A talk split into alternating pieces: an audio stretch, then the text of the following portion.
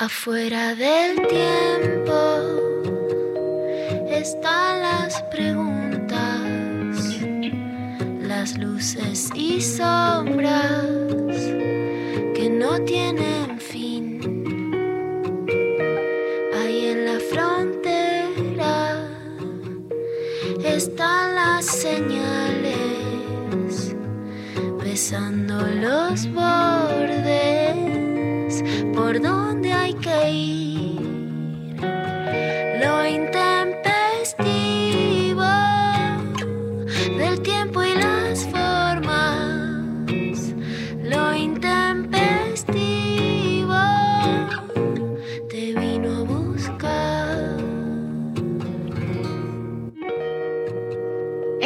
cierto que hoy es lunes full pibas? ¡Claro que Es- sí! ¿Cómo andan? ¿Cómo están?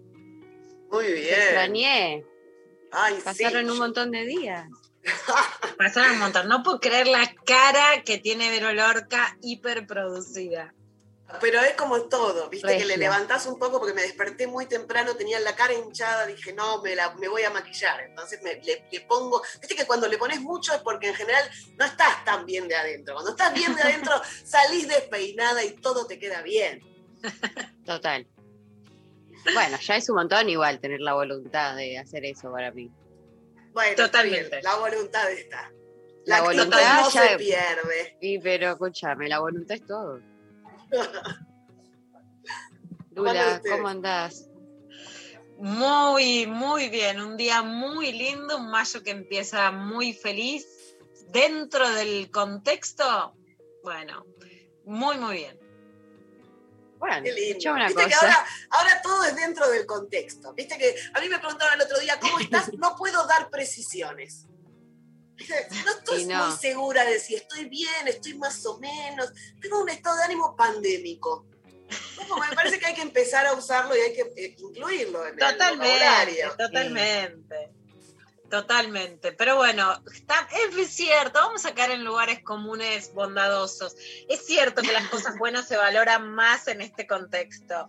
Lo dije. Oh. Sí, total. Y yo, yo te las milito. Te milito la felicidad en el minuto a minuto. Ahí está, totalmente. Sí, se disfruta, se, se disfruta y se disfruta al máximo. Total, sabés que en un rato vas a estar llorando por alguna otra cosa porque estamos muy sensibles. Entonces, de cuando se Ay, disfruta, se disfruta. Ahí está, Vero. Y contanos cuál es la grieta de hoy. Bueno, mira, eh, tiene que ver casi con el día. Arrancó con sol, pero en un rato llueve. Entonces, Y o- ojo, eh, ojo que, que se pronostica granizo bien. ¿Pronostica granizo? En Ah, algunas viene- zonas de, de Pablo González abrió los ojos. Eh, yo lo vi en, en la televisión, eh, que no, no, no miente. La tele. televisión no Lo miente. en la si lo tele. eh, claro. si, lo vi- si lo dijo la tele, sucede. bueno, Claro, bueno, de esto vamos a estar hablando. Sol o lluvia, ¿qué preferís? A ver, cada una, cada cosa tiene lo suyo, porque decís sol. El sol da energía, da esa cierta felicidad, ¿no? Te pones al sol y te sentís renovada. Te dan ganas de salir, de hacer cosas, de caminar, de caminar entrecerrando los ojitos porque te pega el sol, de estar al aire libre, de compartir unos mates en la plaza, de hacer picnic. Viste que sí, sí, vamos a la plaza, Ah, traen el Soy pasto. terriblemente del picnic. Luciana es la No sé. reina del picnic. La reina de la canastita para el picnic. Si tenemos, eh, tenemos anécdotas de, de Tenemos ella anécdota de tratando de comprar canasta. En un Tengo encuentro nacional de una mujeres. colección en mi casa de canastas, una de ellas comprada y eh, re- regateada por Connie en, en el encuentro de Rosario. A la vera del río regateando una canasta de mimbre para hacer un picnic. Por eso, te dan ganas de todo eso. Te dan ganas de sentarte en una mesa de un bar, en una vereda al aire libre, de tomar una cerveza. Leer al sol es un planazo. Levanta el ánimo. Caminar bajo el sol escuchando música te transporta, te recuerda al verano, a la playa. Te da esa sensación de que todo, todo va a estar bien. ¿O no? Eso tiene el sol. Pero, pero, la lluvia tiene lo suyo también. La lluvia tiene ese, qué sé yo, melancólico. Te permite quedarte en casa sin culpa. Hacer cucharita, digamos, es de, de las mejores cosas que se puede. Cuando encajas bien con alguien en una cucharita, es de las mejores cosas que te pueden pasar en la vida. El abrazo en los truenos, los rayos iluminando el cielo, tiene una cosa como poética. ¿no? El repiqueteo de la lluvia en un techo de chapa es uno de los mejores sonidos también. Mirar películas, series, mientras afuera está todo gris. El aroma al pasto y a la tierra mojada es una maravilla. Comer cosas ricas mirando la lluvia por la ventana es genial. Si es verano, la lluvia en la cara te refresca. Chapotear en los charcos, cantar bajo la lluvia. Entonces, cada cosa tiene lo suyo, me parece, ¿no? Es em, difícil elegir y la combinación, así como en el día de hoy, pero bueno, no se dieron juntos, salió uno por un lado, otro por el otro, pero la combinación, ese arco iris divino. Decís, bueno, sí, llueve con sol, se casa una vieja, no se sabe muy bien qué, hay un arco iris. Y ¿De también dónde es una salió belleza. lo de ese caso una vieja? ¿De dónde Me salió ese molesta. caso? ¿De Una dónde vieja, salió? una vieja Eso me molesta. Eso tiene un- una, una genealogía machista seguro, ¿no? Pero bueno, es como una excepción, supongo. Claro, total. Pero bueno, sacando eso y que seguramente eh, yo, si estoy invitada al casamiento, estaría chupando y muy feliz, sin ningún problema, celebrando con la vieja, diciéndole, no sé si te casaste porque... No, no estoy muy segura del casamiento, pero si hay que festejar, se festeja. Eh, me parece que, que está bueno. Bueno, ¿qué dicen por ahí? ¿Qué eligen? Ay, tengo, eh, a ver, yo eh, necesitaba mucha más energía hoy para dar esta batalla, porque sé que va a estar difícil y no Uh. estoy tan enérgica, así que voy a necesitar mucha colaboración. Para, para, para, para, para, para. Ya está pidiendo, ya está Ya está llorando y pidiendo está pidiendo. Ya está sí. rosqueando antes de, Ya de está la rosqueando. Antes de decir que va, que va, a, que va a votar, ya está rosqueando, ya está pidiendo que la gente mande sus audios, sus mensajes para bancarla. Tremendo. Bueno, eh, voy a ignorar todo lo que acaban de decir, me voy- lo voy a negar y voy a continuar como si nada O sea, hubiese o sea, fingir demencia. voy a fingir demencia, que es lo que mejor me sale últimamente, y eh, voy a decir que me posiciono del lado de la lluvia solo por... No, tengo varios argumentos. Primero y principal porque ya, ya doy por sentado de que somos minoría y a la minoría alguien la tiene que representar. Número uno. Número dos. Número dos. em, sin lluvia, el sol no se valora tanto, ¿saben? Porque si vos vivís todos los días con sol, eh, no es tan lindo. Entonces, como está la lluvia, Es el como sol tiene que tiene existir la, muerte para que valores Eh, la vida. Exacto. Pero tiene que existir todo- la, ga- la galleta de arroz para que valore la media luna. No, señor, es cualquiera ese argumento. Yo viviría en el Caribe sin que haya invierno nunca y no dejaría de valorar el verano. No digo que no haya lluvia porque lluvias hay. Sí, sí, pero esta lluvia de- del Caribe. Igual, eh, ¿qué englobamos dentro de lluvia? ¿Todas las variables? ¿Desde unas lloviznitas hasta un granizo? ¿O, eh, o sea, En general, No te quieras hacer cargo de las piedras, Mari. No, del vandalismo, claro, del mi vandalismo límite- de la lluvia. Mi límite es el granizo. Eh, Una Pero bueno, que diga, sí. mi límite es el mi granizo. es el granizo. Escuchame una cosa. No, eh, voy con la lluvia, voy con la lluvia porque Claro, además... sería como que vos te haces cargo del. Yo me hago cargo del sol, pero no del calentamiento global. Y claro, María se hace cargo de la lluvia, pero no del granizo. Está bien, consensuamos ahí. consensamos ahí. Bueno, y eh, no, agrego que es cierto que a mí me pasa con los días de que, que llueve que a veces hasta me dan más ganas de, de hacer cosas, de, de estar como más activa que los días que hay mucho sol. Yo soy muy eh, poco eh, amiga del sol. Entonces hay algo de los días de lluvia que digo, ay, qué lindo, como, no sé, como que hay algo que me reconforta de otra manera. El sol es como que no me, no me invita, cuando hay mucho sol no me invita tanto a salir a la calle, a no ser que sea un día así más de otoño-invierno, que es un sol reconfortante, que decís hace frío, hay una bien vientito y el sol es como que te apapacha, pero no sé, ayer estuve media hora eh, abajo del sol y yo ya la paso mal, entonces voy con la lluvia. Bueno, me, me paro en la vereda del sol.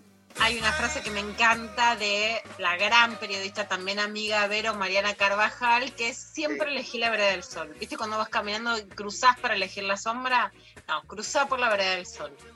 Soy de ese club y realmente me incide muchísimo el sol, a pesar de que, de hecho, me cuido del sol la piel, me pongo protector, digo, este, no es que tomo solo en el sentido lagarto que se decía antes. Pero me fascina el sol y me cambia muchísimo el estado de ánimo, muchísimo. Y tengo un origen que no sé por qué, pero tengo un amor que ustedes conocen por Colombia, por México, por Costa Rica, por los países tropicales. Y realmente cuando estoy ahí me siento mejor. Cuando voy a un barcito y hay sol me siento mejor. Viste, cuando te dicen afuera o adentro es afuera. Si hay una sombrillita, ok.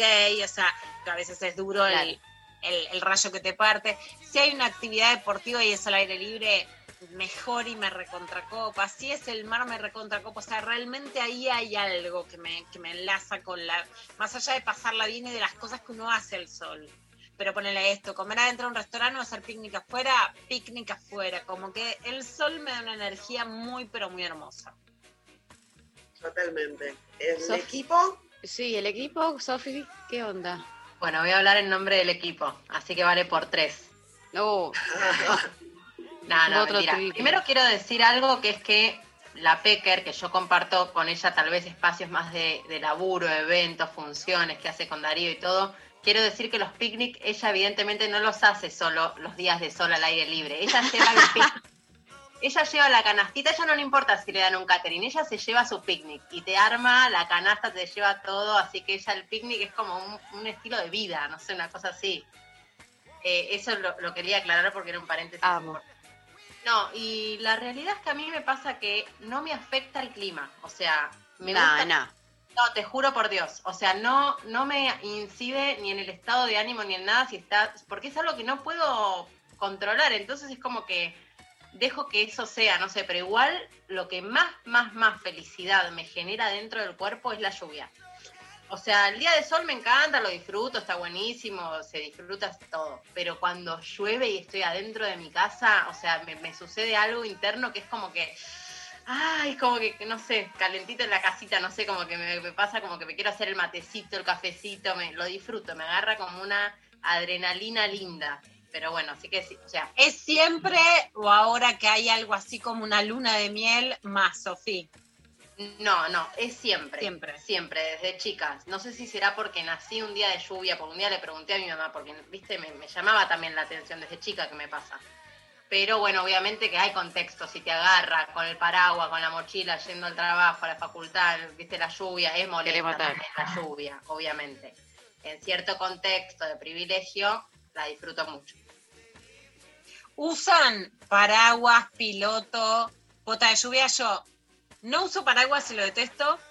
La onda piloto me encanta. Me he comprado alguna vez uno rojo ahí, pero siempre aspiro a unos un poco más, viste, así como Betty Boop, chica Betty Boop rojo, bien Amo. marcadito. Y Sí. todavía no llegué a uno de mis sueños, viste, esas cosas. En general me he dado esos gustos, pero no sé por qué no llegué a un gran gusto que quiero, que son unas botas de lluvia rojas largas. Ay, qué lindo, ¿no? Yo no uso tampoco, me mojo, como bueno, no sé. Me, No lo puedo creer. me olvido, me olvido de los paraguas, si tengo uno lo, lo Paraguas en no. algún lado. Así, no. hay- había una marca ¿Y que creo que desapareció, que me compró un piloto rojo que se llamaba Seco, que era toda de ropa de lluvia. Capuchita de caperucita Ah. roja, me copa. Qué lindo, No, qué lindo. Me muero por igual- un piloto, por un piloto de esos bien eh, como eso, que dice Lula, rojo Sí. o algún color así bien power, verde o no sé. Eso amo. Y uso mucho paraguas yo, ¿no? De los grandes además, los incómodos, ni siquiera los chiquititos que metes en la cartera. Tengo uno grande, enorme, que me regalaron para los 15 años, hace de un millón de años luz, porque hay que decir que yo ya crecí un montón también. Y eh, lo sigo guardando y es como, le- pero lo guardo como si fuese, no sé, qué. Es el Y- accesorio. El accesorio y soy feliz de todos, aparte de muchos colores, es como que, y, pero muy fan de los paraguas. Si hay, hay que usarlos con responsabilidad en la calle. No podés Claro, sí, eh, no, usar no, un paraguas. Tenés que tener Abajo de conciencia del otro. No tenés No, que no. ir abajo de los techos con paraguas. Porque como yo salgo sin Yo paraguas, me pongo la capucha que llover. me, me- Me meto el paraguas en el orto, imagínate. No. Mirá que tengo para guardar, pero Sí, No, no, tal cual. No, y Bueno. estoy del lado Luciana Pecker de la vida. A mí me das un pedacito de sol y me tiro de cabeza en cualquier lado. Te hago picnic también, me siento, a veces eh, me descalzo, pongo las patas en el agua, en el pasto, en donde sea, y te festejo el rayito de sol. Yo lo único que voy a agregar es que de nuevo me encuentro eh, batallando absolutamente sola contra todo el equipo. Y eso me parece que me Está da. Sofi la- con vos. Está Ojo, Sofi con con vos. Estoy- Tenés una alianza. Sí. El resto del equipo igual, el resto del equipo igual bancó el sol. Ella encima dijo que, o sea, mira, ella, Sofi dijo que su voto valía por tres.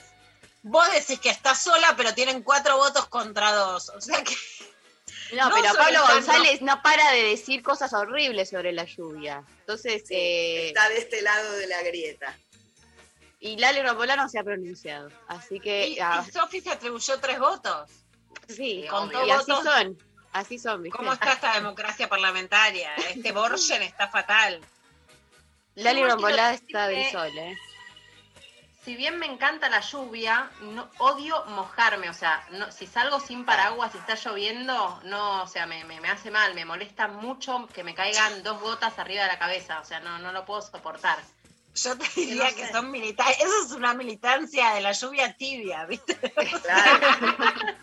Por eso Ah, hay que ir a fondo, hay que ir a fondo que decir, me encanta mojarme todo, empaparme, Muy, cambiarme com- toda la muy ropa. de O sea, me encanta la lluvia por la ventana. Sí, sí, comiendo sí. pochoclo así, mirando cómo cae. Muy privilegiada ella, muy burguesa, sí, sí, sí. Bueno, la gente nos puede entonces escribir, mandar mensajes, decir de qué lado se posicionan, argumenten, eh, nos eh, escriben, nos mandan audios, les queremos escuchar.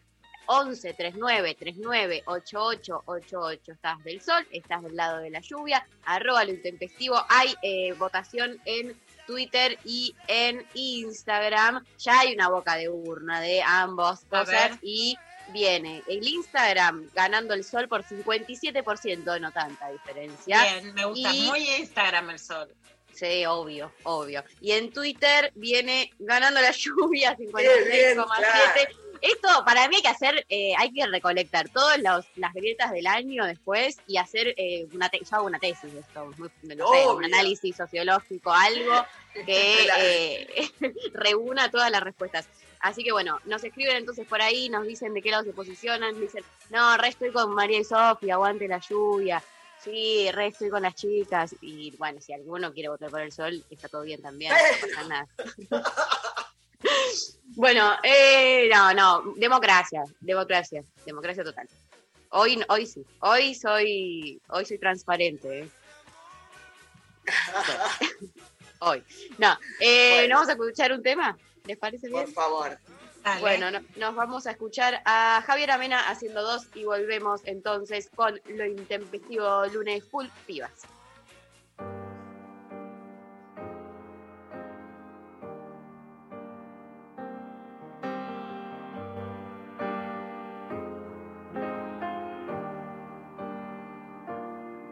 Mentira, te dije que no la quería, que era un solo beso, una simple fantasía. Y me inspira toda su filosofía. Cuando cae la noche acá, mis impulsos me dominan horas pensando en ella. Los minutos se convierten en estrellas. Dime qué es lo que quieres tú. Acuéstate, apaga la luz. Dos latidos y un suspiro. Dos caminos y un destino. Dos historias de un capítulo de amor. Dos miradas que se cruzan y dos cuerpos que se usan. Dos amores en un solo corazón. Qué confusión. Verdad, quiero su felicidad. Y voy a ser honesta para sentir la libertad. Y duele, no quiero lastimarte más. Pero nena, si es la vida, habrá que vivirla ya. Tantas horas pensando en ella. Los minutos se convierten en estrellas. Dime qué es lo que quieres tú. Acércate, apaga la luz. Dos latidos y un suspiro, dos caminos y un destino, dos historias de un capítulo de amor. Dos miradas que se cruzan y dos cuerpos que se usan, dos amores solo corazón. Dos latidos y un suspiro, dos caminos y un destino, dos historias de un capítulo de amor. Dos miradas que se cruzan y dos cuerpos que se usan, dos amores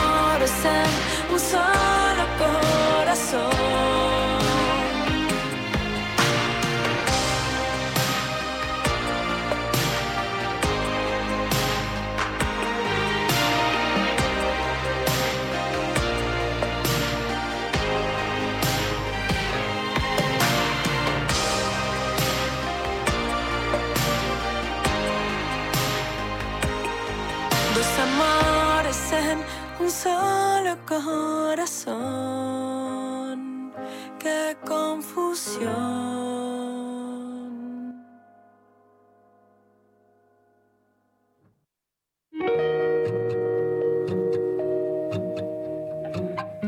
Bueno, muy bien. Vamos a leer algunos de los mensajes que están llegando a través de Instagram. Por ejemplo, Laura Luna dice: Puedo vivir todo el año soleado, pero no todo el año lloviendo sobre mojado. Por Tiene ejemplo, razón, es, es, es buena. eso. Es Sí. buena, ¿eh? es buen argumento. Eh, Juanita que dice, ambos, pero el sol es más alegre, fuente de vida y de luz y de calor se hace frío.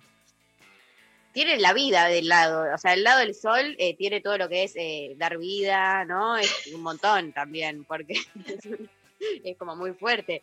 Eh, también nos mandan, amo el calorcito y estar como un lagarto al sol. Me gusta la luz que hay cuando hay sol. Bueno, muy bien. Bien, por supuesto. Sí. Obvio. Bueno, acá mira, Abril dice sol, pues sol despeinada, sinónimo de luz. Bueno, Sí. Ay, eso. bueno, le mandamos un beso Te muy amamos. grande a Sol. Le decimos, Abrazote. le decimos a la gente que quisimos respetar que estuvo internada por COVID y que Sol no quiso que se divulgara su situación antes, pero que ya estuvimos hablando. Eh, nos mandamos audios el fin de semana de ocho minutos. Sol ya va a volver cuando pueda, pero está en una sala común, ya está bien. Eh, ya está planeando que va a volver y va a contarlo todo en este programa. Quiere ser la Eh, exclusiva. Del feminismo volviendo de, de, de la terapia intensiva, así que va a contar todo. Y está militando mucho el flancito en el hospital, me hace reír mucho con eso de eh, militando el flan, disfrutando Dice, el, co- el- el momento a momento.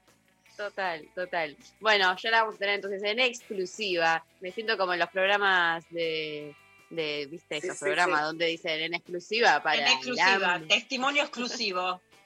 testimonio exclusivo. Bueno, un abrazo enorme. Eh, a ver, Pablo, ¿tenemos algún audio?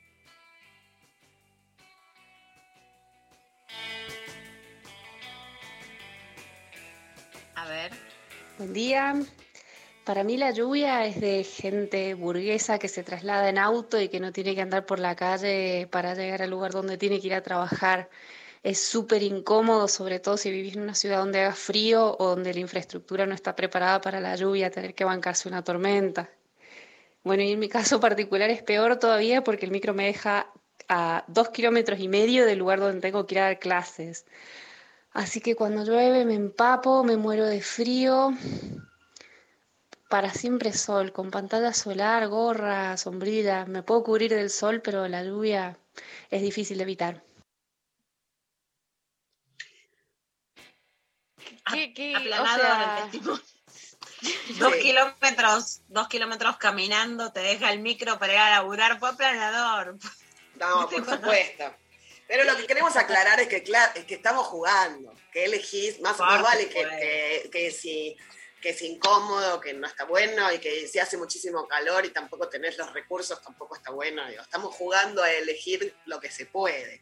Por supuesto, eso, eso lo sabemos, pero sí es cierto eso, ¿no? Que es bueno, desde dónde te toca, es verlo, es vivirlo, es disfrutarlo, es qué pasa cuando hay mucho, porque también el sol puede ser sequía, ¿no? Claro. Pero lluvia puede ser temporal, ¿no? Y, cambian. Por supuesto también es esto, cambio climático, hay más sol y hay un calor que vos decís, aguante el sol, pero no me lo banco. Lluvias es que al haber deforestación, también las lluvias traen consecuencias que hace unos años no traían porque hay menos absorción de la tierra, etcétera. Entonces también van cambiando las condiciones. Y no estamos hablando de fenómenos desaforados porque ahí se nos va de la mano. No, hay una lluvia en invierno cuando hace frío, como, como decía recién María, no te, hasta el granizo te llegó, pero una lluviecita, una lluvia tropical en verano, cuando estás en la playa todavía, en el Caribe, no sé qué, y se larga con ese olor a lluvia mojada, a, a- a tierra mojada, arena mojada, todo es hermoso, pero es distinto, claramente, no es lo mismo. Cuando te quedan las zapatillas mojadas toda la tarde, oh. Oh, no, no. Ahora, no, yo me siempre un par de medias de más, por las dudas, siempre. Yo Las veces que hemos-. Las veces que hemos ido a marchar y nos agarró la Oh. lluvia, empapadas, empapadas, pero todo tremendo, tratando de eh, meterte a un, a un bar un ratito, dos segundos que te tape la lluvia. Claro. Tremendo. Escribí una nota, mira, yo como soy, ya estoy jugando para el otro lado. Pero ya Pecker, o sea, Luciana Panqueque Pecker, le vamos a decir. Bueno, panqueque lo digo, panqueque para mí, yo no entiendo cómo la palabra panqueque puede ser despectiva. Panqueque es todo lo que está bien. Estoy haciendo una dieta solo porque incluye panquequito de dulce de leche. Imagínate. La única manera de que le entre una dieta, ¿sabes cuánto pido? 30, pero tienen comida. Si yo que pido 30 panqueques, o sea, imagínate, ¿qué es de despectivo? Bueno, me voy a panquequear. En el encuentro de La Plata, que el inicio empezó lloviendo y fue como, uy, ¿qué hacemos? No, por supuesto fui, hice la nota, me mojé, todo lo que había que hacer. Y después mi columna fue estar mojadas. Y que estar mojadas es una forma de hacer política, como hay lluvia y no me importa, voy igual. Era todo lo contrario a quién. ¿Quién dijo? Ah. qué lástima, Ah, qué qué lástima el lástima, día. Ay, si me Hubiera venido más gente. qué Bueno, ahí te, te tiré argumentos, Mari. Gracias, Lula. Eh, te leo un par más. Eh, acá eh, Diego dice, para agarchar, comer y dormir no hay como la lluvia. Los placeres se relacionan con ella. Bueno, Bueno, Bueno, me gusta. bueno, Bueno, eh, Abri dice, el sol es alegría, invita a salir, a comer mandarina, estar con amigues, estudiar, entrenar, vitamina D, todo, a full. El sol sí, sí. eh, otra, Sol, una chica que se llama Sol, ¿eh? escribe y dice, la lluvia me gusta por su fragilidad, parece siempre al borde de desaparecer, tiene algo mágico. Ay, me gusta. Qué linda la canción Es de poético. Sting cantando fragilidad en, en castellano, diciendo fragilidad. La Sí. canción sobre las Malvinas es una de mis favoritas. Otra cosa a favor. Mi hija Uma se llama Uma Sol, porque el segundo nombre tenía que tener un nombre que fuera cortito y amo el sol, la vida, eh, todo lo que le quería transmitir y es Uma Sol. Hermoso. Espectacular, no sabía, qué lindo, me amo la combinación. Eh, tira besitos, vení Ah, Uma Sol. beso A enorme, ver, Umi. vos, solo lluvia, acá hay una grieta. Te amamos. Milita, Sol, milita la Umi. La alegría, el sol, el color. Claro. Bueno, Tu mamá es de picnic, te vas a ir con la Todo canastita. en picnic, siempre con la canastita. El sábado, ¿llevaste la canastita de tenis? Todas las canastitas, puse las canastitas en la mesa para que no nos roben la mesa, siempre con canastita. Apoyamos la canasta tipo acá, nuestro territorio, nuestro picnic, nuestro territorio. Claro. marcando territorio. Espectacular. Hermoso. Beso, Umi. Eso, mua. Besote, hermosa. Hay otra Eh, cosa que voy, sí. a, voy a apelar, que mis hermanas me echan en cara, todavía me cuesta, que de chica con mi prima en la casa de mis abuelos habíamos hecho el grupo Solcito. Mi prima y yo teníamos la misma edad, éramos las grandes, y en cambio mis hermanas eran más chicas, Silvana y Daniela, y todavía me reprochan como que hice un solcito VIP y no las dejé entrar al, al club solcito. Me gusta el Club Solcito y Club Es Solcito. muy VIP. exclusivo. Qué tremendo. Siete años, ponele, ellas tenían, qué sé yo, cinco, tres, y era como, no, ustedes no son del club solcito. No, no. Mirá esa parte de ese lado de Pecker, ¿eh? Amo, amo, total. Eh, escuchemos otro audio, Pablo, por favor. Hola chicas, buenos días. Me gusta la lluvia, de tanto en tanto un buen chaparrón. Lástima que siempre hay personas de un metro cincuenta y tanto que terminan metiéndome el paraguas en el ojo. Pero disfruto de tanto en tanto la lluvia. Un beso para ustedes. Bueno, los peligros. Sí, sí, sí, Claro. mal, mal. ahí. Ah, ah, Me gusta ahí, ahí. chapar chaparrón. Ojo, ¿eh? Hay Oh, algo ahí. chapar en la lluvia Sí. es mejor que chapar en el sol. Unos lindos besos. Bueno, no sé. eh, Cuando cae el sol. A mí el beso, yo el beso te lo milito. en Y la canción de. Luis, a ver, Vero, si vos la. Cuando calienta el sol. Aquí en la playa. Claro que sí. Para mí. Pero el- escúchame, eh, la cosa esa más cinematográfica, de que empieza a llover y te das un beso ahí, ¿viste? Es como que hay algo la calle corriendo, mística. en cámara lenta, todo en, De un director cancelado, la última película que vi. Que los demás Oh. hagan lo que quieran, yo lo cancelé. A mí. Sí, sí, yo también, yo también. Bueno, a mí no me bueno. jodas, pero la última película de ese era sobre un romance con lluvia en Nueva York. Y como que el, el cliché es, la piba que no se banca a mojarse en la lluvia es como una, no, como una chotita, una frigidita, qué sé yo. La que disfruta la lluvia es la que vale la pena. Un poco esa es la, el canon. Bueno, Bueno, hay que revisar algunos canon. cánones. Sí. En ese canon, ya te Sí, digo, en este canon, yo a mí, viste, no, no necesito más pruebas, señor juez, cancelado, bueno, ¿qué querés? Bueno, nos Bueno. siguen mandando entonces sus mensajes. eh, se posicionan por el sol o por la lluvia al 11 39 39 88 88 arroba lo investigo en redes sociales. Vayan, voten en Instagram, voten en Twitter. Nos vamos a la pausa porque tenemos alta clavada de noticias escuchando a Soda Estéreo haciendo un temón entre caníbales.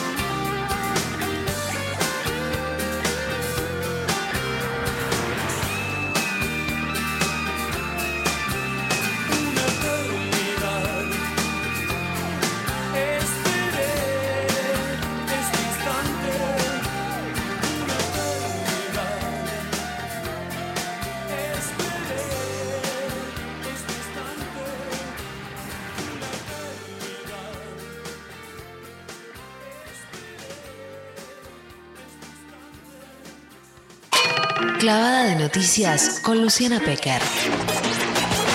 Solo verdad. Solo verdad. Por más peligrosa que sea. Bueno, vamos con una clavada de noticias en un país y en un momento del mundo tremendo, en medio de una pandemia, con muchísimas idas y vueltas. Vamos a escuchar lo que le dijo el gobernador de la provincia de Buenos Aires, Axel Kicillof, a Iván Jagroski en Hagan Algo ayer en la televisión.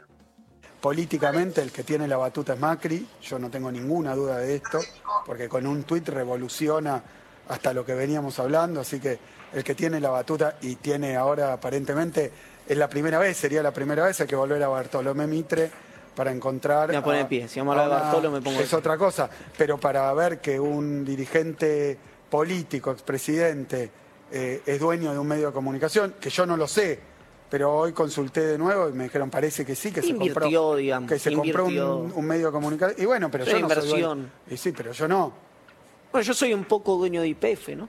Bueno, pero eso está bien, porque es nafta. No, poquito, ¿no? O sea, como- No, periodista. Le pregunté a González el otro día si pedía al directorio y me dijo Sí, que no. pero bueno, hay una línea ahí y me parece que es una suerte de emancipación o intento de emancipación de otros medios de comunicación que tal vez sintió que lo condicionaban. Pero ahora sería una novedad importante, hay que estudiarlo esto porque eh, más allá de todos los juicios, de todo lo que tiene que responder Macri, tendría que decir, si yo me compro un... me- ¿Vieron lo de libertad de prensa?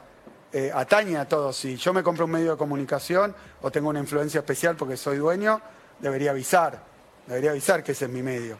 Porque entonces uno lo lee, ya, ya la cuestión de la libertad de prensa y la independencia, este, si esto pasó, la verdad que hay una novedad en la Argentina que deberían responder lo- los que están involucrados en esto.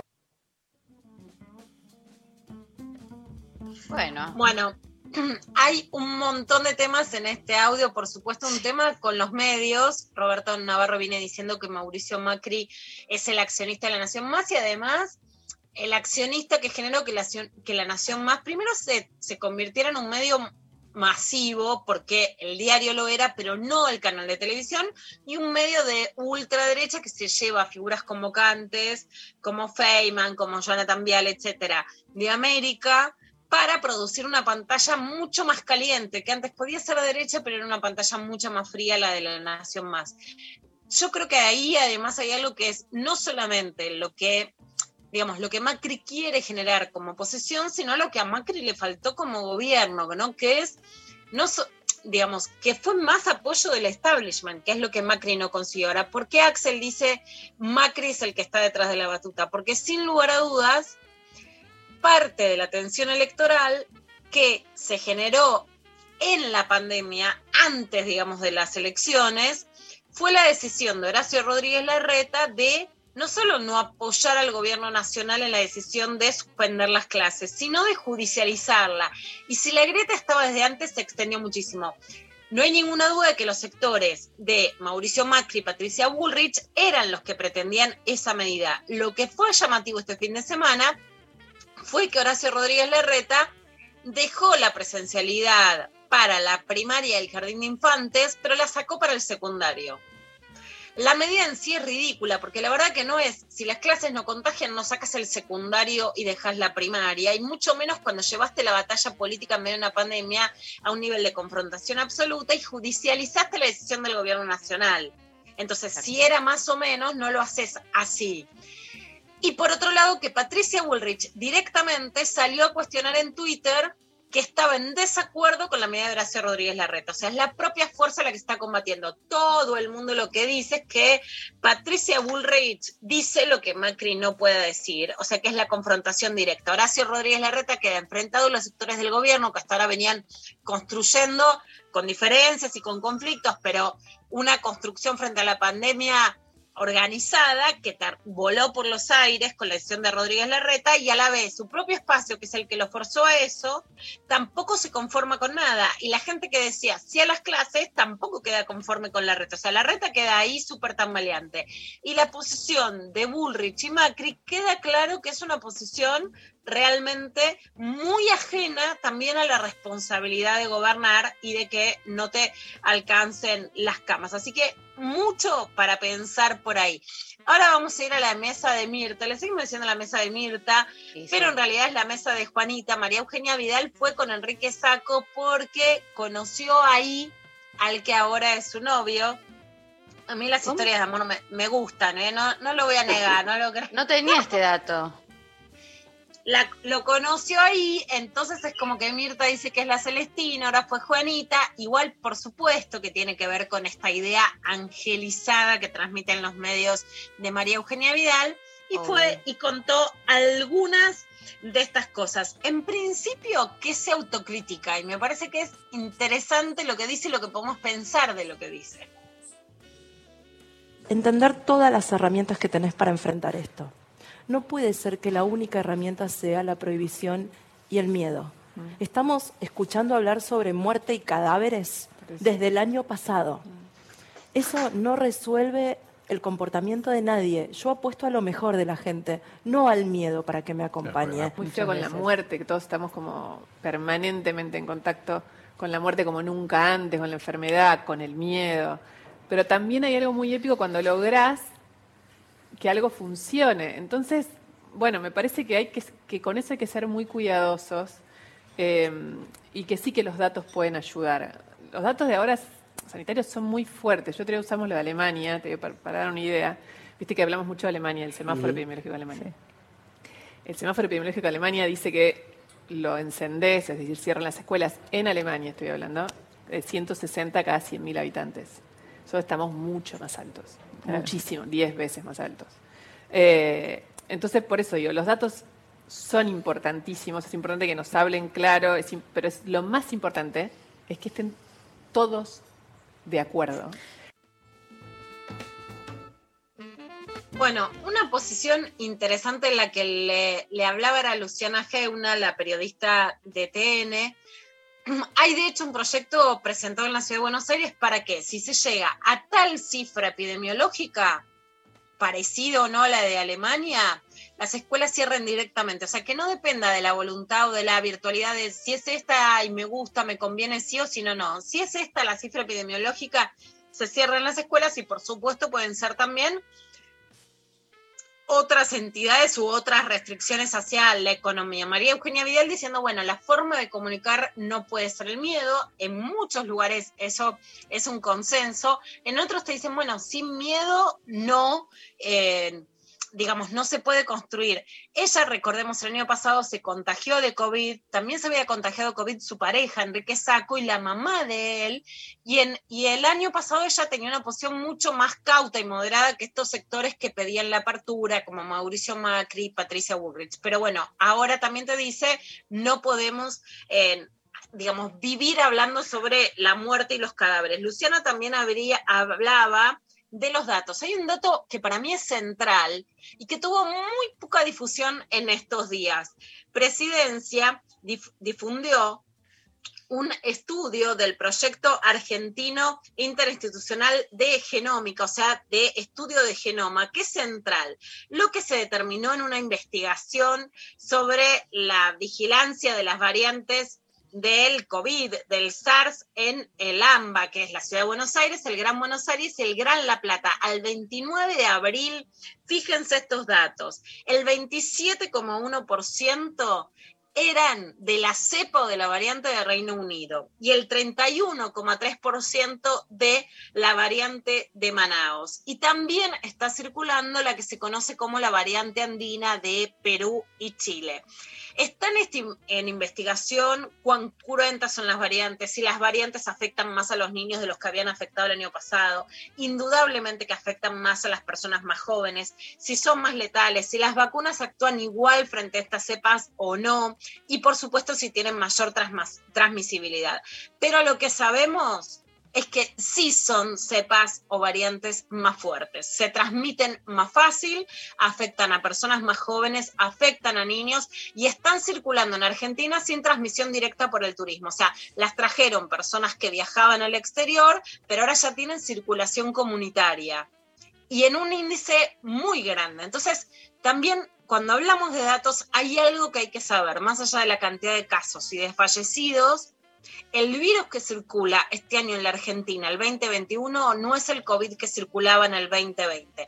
Hay mucho todavía por investigar, por determinar, y tampoco sabes cuando te hacen un hisopado qué virus tenés, si tenés el COVID de Manaus, el de Reino Unido, el que era el original, no sabes cuál es en cada caso, pero sí sabemos que nos enfrentamos a otro COVID y frente a eso también se pide más responsabilidad y por lo menos también tener en cuenta este dato que las mutaciones claramente hacen que sea más difícil la lucha con el virus y que a lo mejor la forma en la que te cuidabas, se alcanzaba del año pasado, que ibas a dos o tres lugares, te ponías barbijo en algunos lados, en otros no, hacías una cola con un pasito de diferencia pero sin tanta distancia, no alcanza este año, porque si es otra cepa y es más transmisible, con lo mismo que el año pasado no te contagiabas, a lo mejor este año sí. Así que hablando de datos, eso es importante.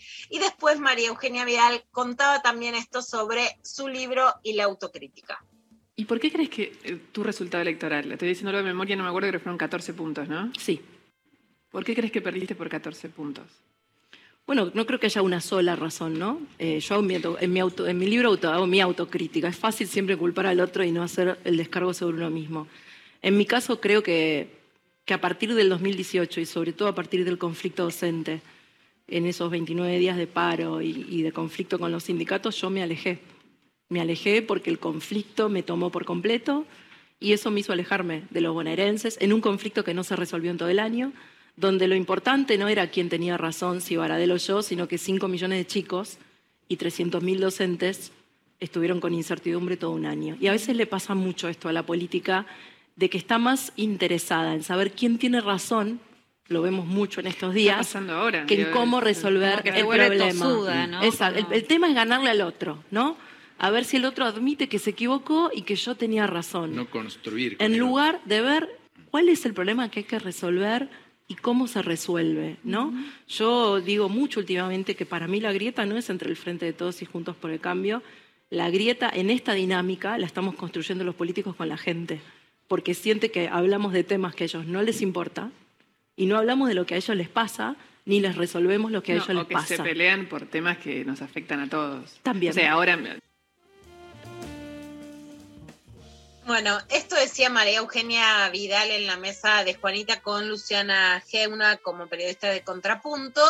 Es interesante que para nada es igual el discurso de Patricia Burrich al de María Eugenia Vidal, y si siempre hubo internas dentro de Juntos por el Cambio, hoy están mucho más exacerbadas los discursos, más allá de con qué cada cual está de acuerdo, son radicalmente opuestos. Sí es interesante que justamente el punto de autocrítica de Vidal es que ella se aleja de la gente con el conflicto docente que, recordemos, aleja a los chicos de las aulas durante muchísimos días y meses en la provincia de Buenos Aires. Por supuesto que según Vidal no es que dice Baradel tenía razón y lo pone a Baradel como contrapunto argumentativo y de confrontación en ese caso, y nosotros tenemos la culpa de que los chicos no vayan a la escuela. De todas maneras, había un conflicto docente en donde los docentes pedían un aumento salarial y de condiciones educativas, si hay un proyecto político que tiene como prioridad la educación, bueno, negociaba o daba suficientes, digamos, condiciones como para que las clases vuelvan. ¿Qué quiero decir con esto? Que embanderar ahora a Cambiemos como quienes defienden la educación, más allá de otras situaciones claras, ¿no? Como la pérdida de gas que llevó a que mueran este, dos personas en la provincia de Buenos Aires, pero más allá de otras cosas que se pueden imputar, si la propia Vidal reconoce que el conflicto docente es la que la lleva, a- más allá de perder las elecciones en digamos, en, en lo, en lo que las encuestas le podrían marcar a ella alejarse de la gente, es claro que ese conflicto nace por un gobierno que no quería ceder en las demandas educativas de los y las docentes.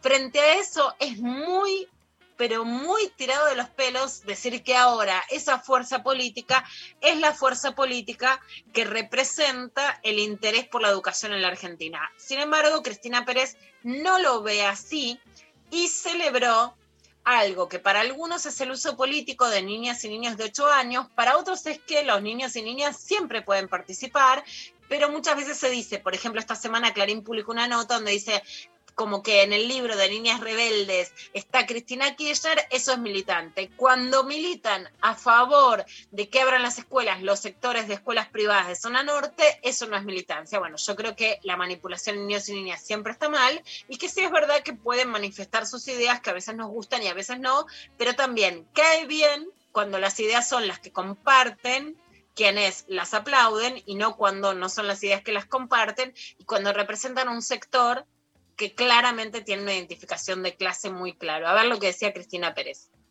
Trajeron a la política más jóvenes, señores del gobierno. Trajeron a la política a los jóvenes de la próxima década porque los hicieron salir a protestar con siete u ocho años. En mi vida pensé que iba a ver a un nene o a una nena con una bandera argentina parados ante la quinta de olivos, ante un, ante un escuadrón de hombres pertrechados que miraban incapaces de estar a la altura de esa criatura. Igual como que dije, al principio dije que está criticando, viste, como que en- encaró de una manera que dije, no entiendo bien para dónde termina esto que está diciendo. Exacto, bueno, Mari, vos sabés que escribí La Revolución de las Hijas, entonces yo creo que a veces, por supuesto, que las ideas de los pibes pueden estar manipuladas, sesgadas. Bueno, en ese caso, las ideas vayan para donde vayan, yo creo que la infancia no hay que manipularla, pero yo creo en la autonomía de pibes y pibas para expresar sus ideas. Cuando hablo de la Revolución de las Hijas, hablo de ideas de pibes y pibas. Creo que hay muchos pibes y pibas que creían y querían ir a la escuela, que realmente después de un año adentro les, les una gran preocupación. Creo que las manifestaciones frente a la Quinta de Olivos tienen un nivel de sesgo político muy alto y además llevado adelante por las escuelas privadas de zona norte. De ese sesgo no hay Claro. ninguna duda. Que también un país que dice ponemos primero la educación tiene que bancarse otras restricciones, porque para que circule la cantidad de gente que circula en las escuelas, vos podés decir, bueno, que subamos el impuesto a la riqueza para poder compensar. Bueno, entonces hay que ver si lo que ponemos es la educación o no. Que los pibes se expresen, yo lo respeto porque creo que la voz de los chicos y chicas hay que escucharla y también sus padecimientos los tenemos que escuchar, que los pibes quieren salir a la escuela, hay que escucharlo y después hay que ver qué hacemos con ese conflicto de intereses en medio de una pandemia. Que fue sesgada la manifestación frente a la Quinta de Olivos y que estuvo se va además por esto, por sectores muy específicos también, pero que por supuesto que hay determinados hechos que traen a la política a gente más joven y que hay que ver después cómo se canaliza. En gran parte es cierto que la oposición a las medidas de la pandemia se la está canalizando la derecha para tener una militancia juvenil de ultraderecha que no existía Claro. antes de la pandemia. Y eso también es cierto, más allá de justamente de todo lo que significa y no se puede dejar de ver. A veces nos vemos esto en la micropolítica, en el detalle, como miramos el grano de arroz y no levantamos la vista. Si levantamos la vista, además de la pandemia o a pesar de la pandemia, es muy significativo que en toda América Latina, aún en países que nos ponen como ejemplo de vacunación, como por ejemplo Chile, se han levantado grandes protestas.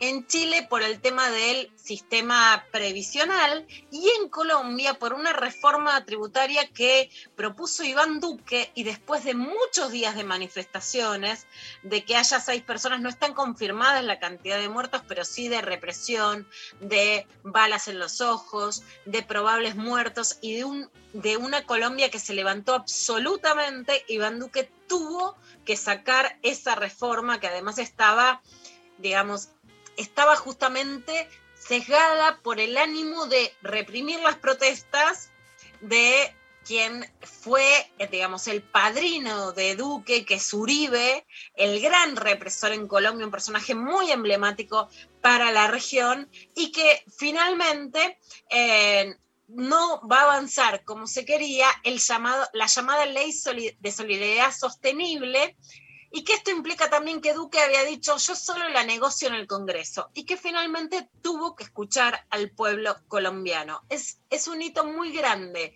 dentro de este universo latinoamericano lo que pasó en Colombia. Vamos a escuchar un poquito de las marchas para empaparnos.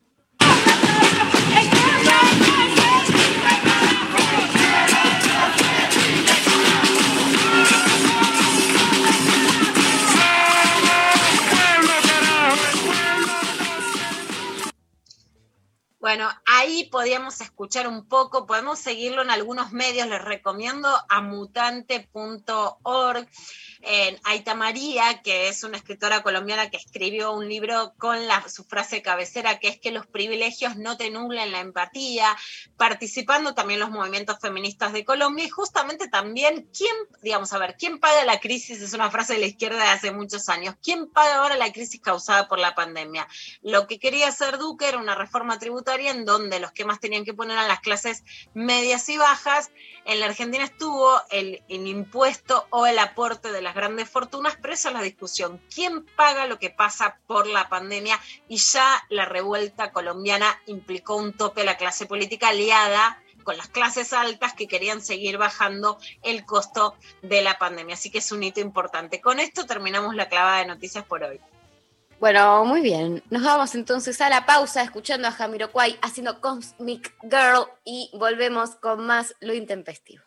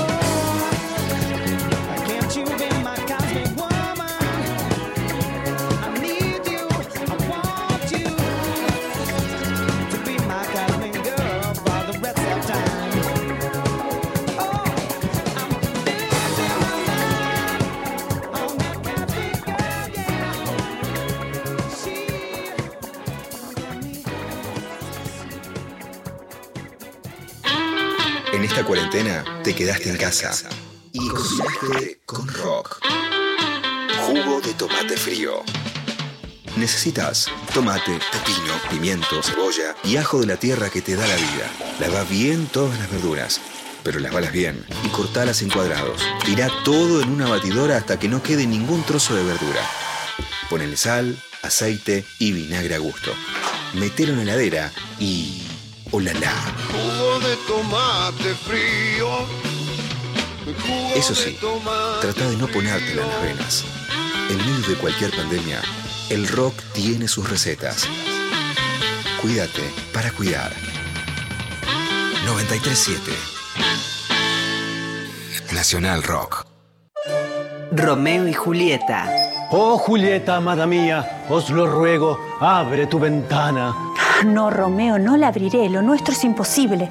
Además hace un frío terrible afuera. Julieta, mi bien, os lo suplico. La salud de nuestro amor depende de ello. Abre ya tu ventana. Oh, Romeo, qué pesado eres. ¿Por qué insistes tanto? Porque hay que mantener los ambientes ventilados. ¿Pero qué dices? Es que la pasión te ha vuelto loco. No, Julieta. La Organización Mundial de la Salud aconseja mantener las casas ventiladas de forma cruzada para evitar la transmisión del coronavirus. Oh, mi Romeo, que sople entonces la brisa fresca de nuestro amor. Sí, pero siempre con barbijo, alcohol en gel, distancia social y ambientes bien ventilados. Claro, es que la pandemia no terminó. Y que la segunda ola, Se la lleve el viento. seguí cuidándote.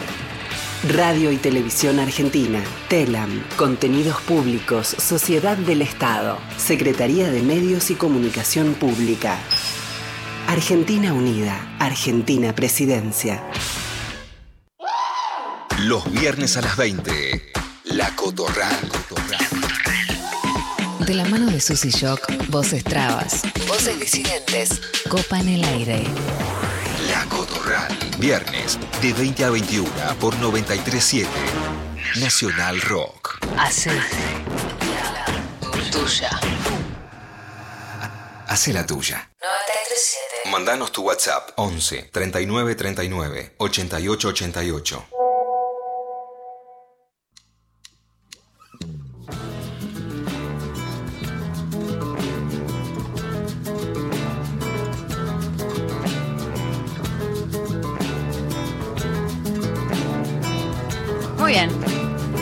Al aire, Lula.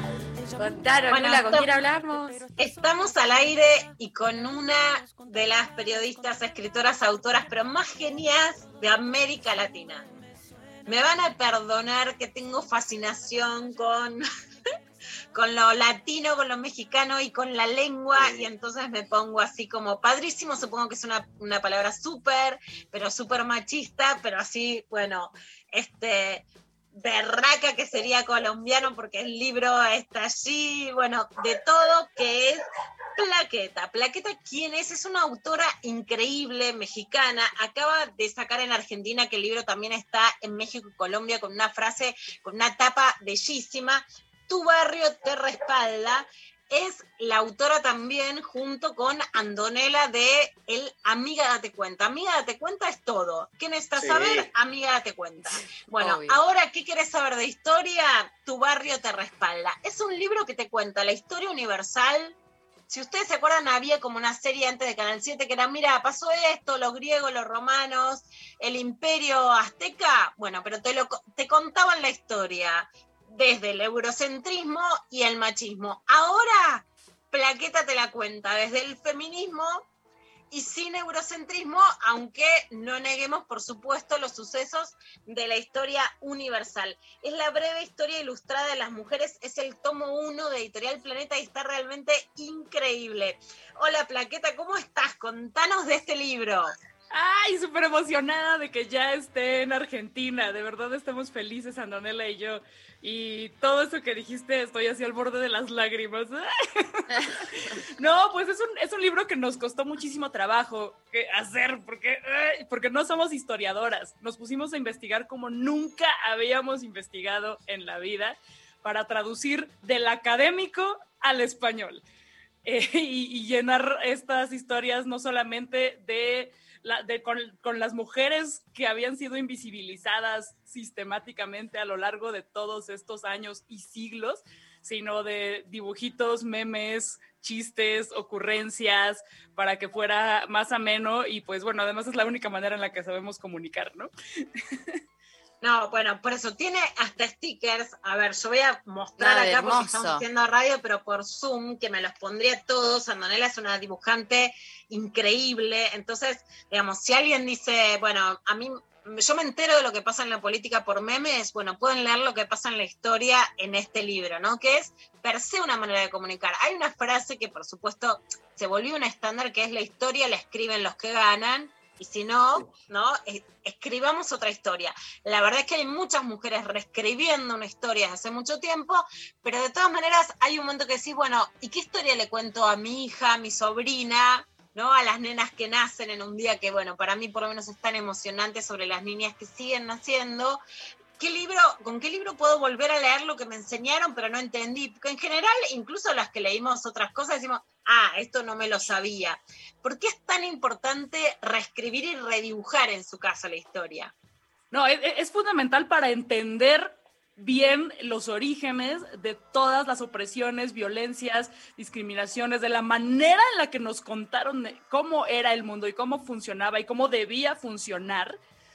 Entender cómo funciona esa estructura y cuestionarla y desaprender todas las ideas eh, problemáticas que nos impusieron es fundamental para empezar a inventar un mundo diferente, nos parece. Y también fue muy sorprendente para nosotras enterarnos de que la historia de las mujeres como disciplina académica es súper nueva.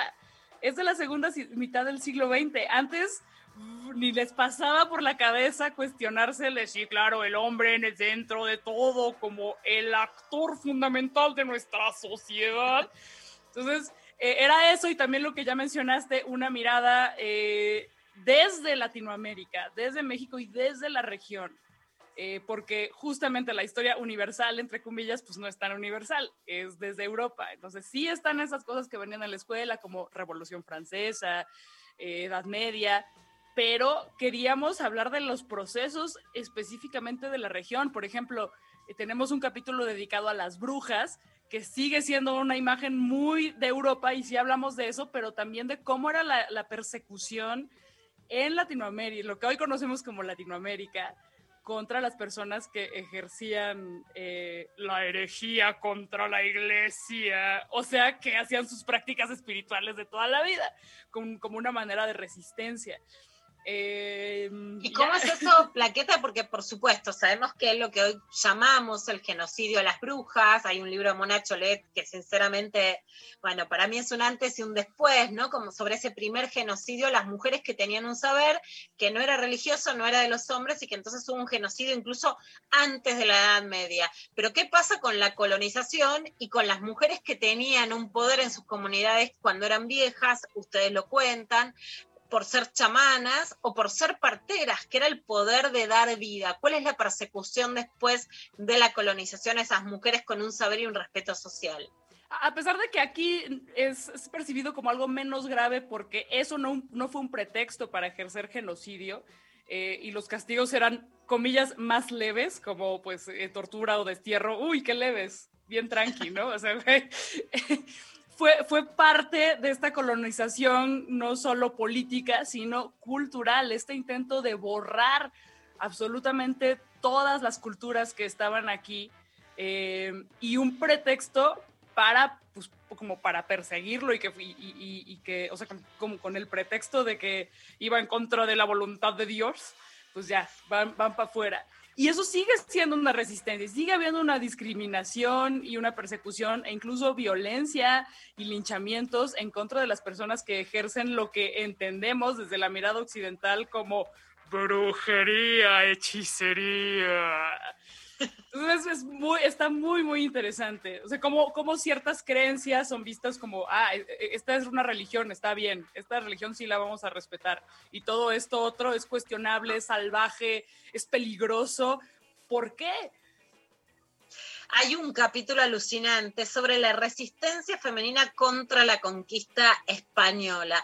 Hay como un icono medio de, de telenovela de la, la India rebelde y sexy, Yo, que me, soy culebronera, te digo que está bastante adelantado los medios eh, comunes, pero ¿cómo fue esa resistencia de las que no soportaban ocupar el lugar de esclavas o de subordinadas? Em, este fue uno de los capítulos más complicados de investigar porque muchas de las que pasaron a la historia con nombre eh, se pone en duda si existieron o no realmente y, fueron más como, como leyendas que se fueron construyendo.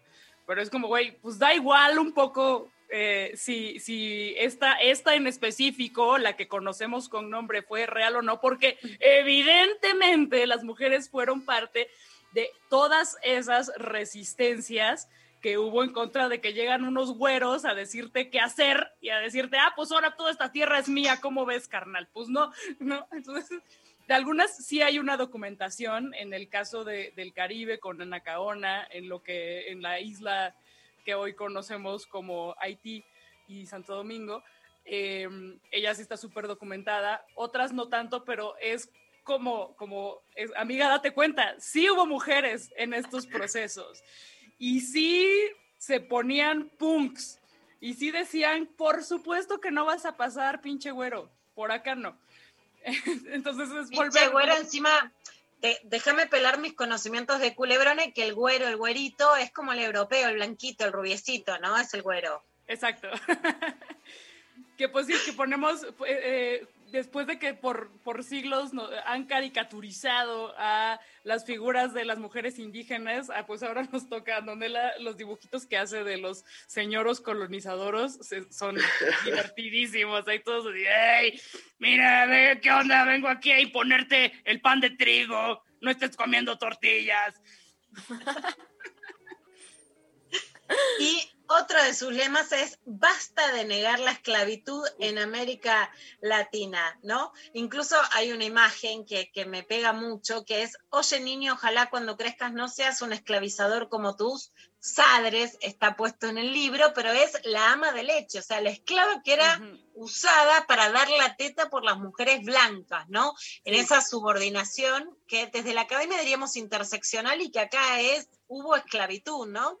Sí, eso no sé cómo se enseñe por allá, pero aquí en México es algo que está como, como crearon este mito del mestizaje como desde la educación oficial, como algo súper armonioso y como, ay, qué hermoso, la raza cósmica. Y. está completa, todos los Que procesos en más violentos. es los inmigrantes llegaron de los barcos y acá no hay racismo, eso es algo que pasa en Estados Unidos. Ah, sí, igual acá. Entonces, es muy curioso que en la escuela sí te enseñan de el momento de la abolición de la esclavitud. ¡Ay, es maravilloso! Gracias a estos güeros criollos se, se abolió la esclavitud. Es mara- pero es como, oye, pero entonces sí había esclavitud. No, no, no, aquí era- fue todo súper chido. Aquí no, no había, de hecho, no había personas negras, ¿eh? No, no había. está, sup- está completamente borrada esa, esa parte de la historia de México. Entonces, como no, a ver, ¿cómo eran las condiciones para las personas esclavizadas y específicamente para las mujeres? ¿Y cuáles eran las estrategias que usaban para una más o menos emancipación en diferentes lugares de la región? ¿Y cuál fue la decisión también sobre la cosmovisión en relación a las mujeres, a las feminidades en diferentes pueblos eh, originarios, los mayas, los aztecas? Porque por un lado muchas veces se cae en decir que el machismo era igual, o por supuesto en, la historia argentina, por ejemplo, algo que me quedó mucho era, no, no defiendas a los indios porque los aztecas hacían sacrificios, ¿no? Por otro lado, en una idealización como si en esos pueblos no existiera también machismo, y entonces ahí hay una dualidad entre qué cosas se pueden rescatar, qué cosmovisiones realmente salían de la idea judeocristiana, machista más clásica como fuimos educadas, y cuáles cosas de todas maneras se pueden también revisar aún de los pueblos originarios. Uy, totalmente. Es que aquí les encanta decir, no, es que eran súper mala onda los aztecas. Pues igual, pero eran una de las tantas culturas que había, que había de las tantas estados-nación, bueno, lo que hoy conoceríamos Yo a como los, 12 te- estado-nación. a los 12 años tenía miedo porque me decían que tiraban a los niños, los sacrificaban. Te lo tiraban ahí, te quemaban, ¿no? Ajá, así co- como, si no hubiera prácticas que son cuestionables desde los ojos de otras culturas en la que ahora nos parece súper normal, ¿no? Eh, sí, eran eh, súper satanizados, pero güey, eran unos y pues eran súper poderosos y eso hacía que fueran particularmente violentos. Pero estaban todas estas otras naciones indígenas, todas estas otras culturas que en este afán de homogeneizarlas desde la mirada occidental, pues te- se nos olvidan por completo. Y creo que sí dependía de, de- de cada cultura en particular y no podemos universalizar cómo era ser mujer en la América prehispánica, definitivamente. Y en este libro nada más hablamos un poco de cómo eran las cosas justamente para los aztecas o los mexicas, para la, para la cultura maya y para la cultura inca. Eh, entonces, aunque sí había división sexual del trabajo y sí había una, una diferenciación entre los dos géneros, eh, se, había más una noción de complementariedad. ¿Con qué palabra tan difícil? Complementariedad. y toda esta jerarquía fue una imposición de los güeros, o sea, de los españoles. Definitivamente. Em, sí, pues ahí, lo, ahí más o menos platicamos cómo era la, situación de las mujeres antes. Y sí llegó a haber gobernantas, sí había, sí, se, sí, tenían cierto, odio la palabra poder porque eh, sí te habla de una jerarquía, pero pues sí tenían, encontraban lugares de poder, eh, no necesariamente desde la política quizá más desde el comercio, desde la- los textiles, que siguen siendo una, una, una parte fundamental de la economía, eh, y desde otros lugares. Plaqueta, estamos acá también con Vero Lorca, que es estandapera. En general, además de este programa, hacemos mucha alianza cuando, cuando voy, por ejemplo, y tengo que decir yo un montón de cosas que son mucho más aburridas y le digo, Vero, vení para levantar un poco al final, ¿no? Porque el humor es todo.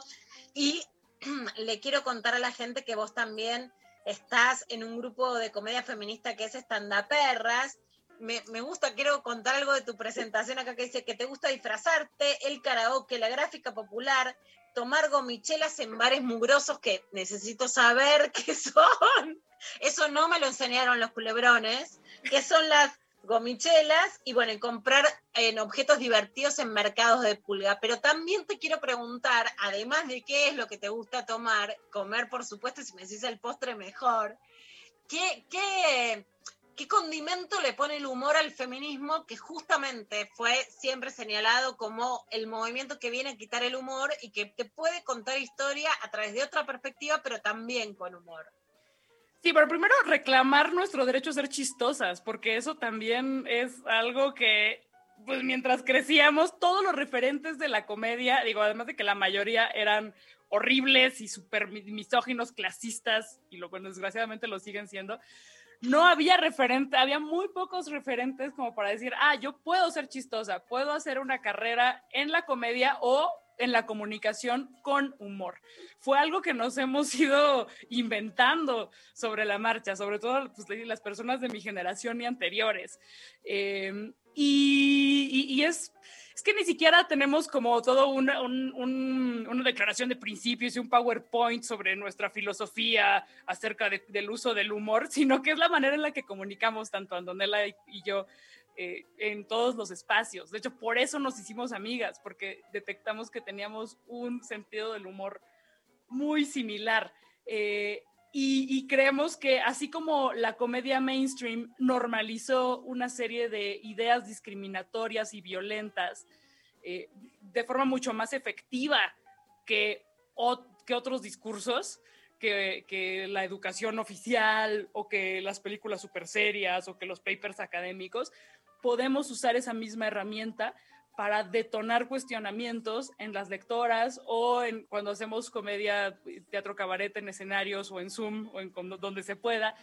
Eh, también, eh, no, no, no puedo explicar bien los mecanismos de por qué, pero sabemos que funciona. y por eso nos encanta llevar... eh, pues porque cuando haces stand-up o haces teatro cabaret, pues generalmente estás pues predicando para una audiencia que ya está de acuerdo contigo, pero de pronto romperlo y llevarlo a espacios escolares o a través de los libros, creemos que, que, que puede por ahí ser muy efectivo. Y bueno, las antes de que se nos olvide, las gomichelas son un invento polarizante aquí en México, que la gente no está de acuerdo con, no está de acuerdo con las gomichelas, pero son cerveza con, con gomitas, con chile y con muchos otros condimentos. y como y con bueno ya esto ha- obviamente ha crecido ya tenemos gomichelas que tienen como papas camarones cueritos de cerdo o sea, una, son una cosa es como una, una comida completa para toda la semana con cerveza. Me Es tremendo. Coincido con vos. Yo tuve la suerte de ir a México un par de veces a subirme al escenario a hacer stand-up y entiendo que el humor es una gran herramienta, sobre todo porque ahí yo no tenía ganado el público, ahí la gente no me conocía. Y pude ir a Querétaro o a, a Puebla, al DF, y también era esto, decir, bueno, a ver, ¿por dónde? Y por dónde una puede bajar un contenido o decir algo con el humor. Entonces, es una hermosa herramienta, donde eso entra de otra manera. Y la gente te mira Totalmente. como diciendo, "Mm, bueno, ¿me estoy riendo de esto? Eh, Creo que sí. Eh, Y está la idea que aquí fue, vino desde los medios de, no, es que no puedes hacer contenidos muy elevados y políticos porque la gente no los va a entender. Esto no es cierto. Entonces, o sea, la gente va a reírse. Entonces, igual si le metes un chiste horrible de, ay, es que los pobres son pobres porque quieren, pues puede que se rían como por esta inercia, pero si de pum les metes una bomba con un cuestionamiento que no, no parece político, pero sí lo es para Claro. cuestionar la estructura. Y si está bien armado ese chiste, va a funcionar. Y sin darse cuenta, quizá la próxima vez que escuchen el, ay, la gente morena, guacala, quizá ya no les vaya a dar tanta risa. Bueno, acá también Sofi Cornell me, me ponía entre los datos para presentarte que en 2013 fue reconocida, fuiste reconocida vos por tu primer Lady Plaqueta hashtag, cuando denunciaste en tu cuenta de Twitter que en un casting para un comercial de la aerolínea Aeroméxico solicitaban gente con look polanco, nadie moreno, ¿no? O sea, no es que todo esto que decimos en el libro no sucede, sino que después sí sucede. Ese racismo sí que lo, sí que lo sentimos, amiga. Sí, que, sí, totalmente. Y basta asomarse a los medios eh, y, quien- y hay, pues, sobre todo aquí en México, pues pura gente blanca. Pura gente, y me incluyo. Yo le digo a la gente, ¿tú por qué crees que salgo en la tele? Porque, ay, soy bien chingona y sé dónde ir a comer. Sí, también. Pero pues básicamente es porque, porque soy blanca. Así fue, ah, sí, chido, esta morra es medio inteligente, medio sabe, tráetela porque es güera. Pues sí.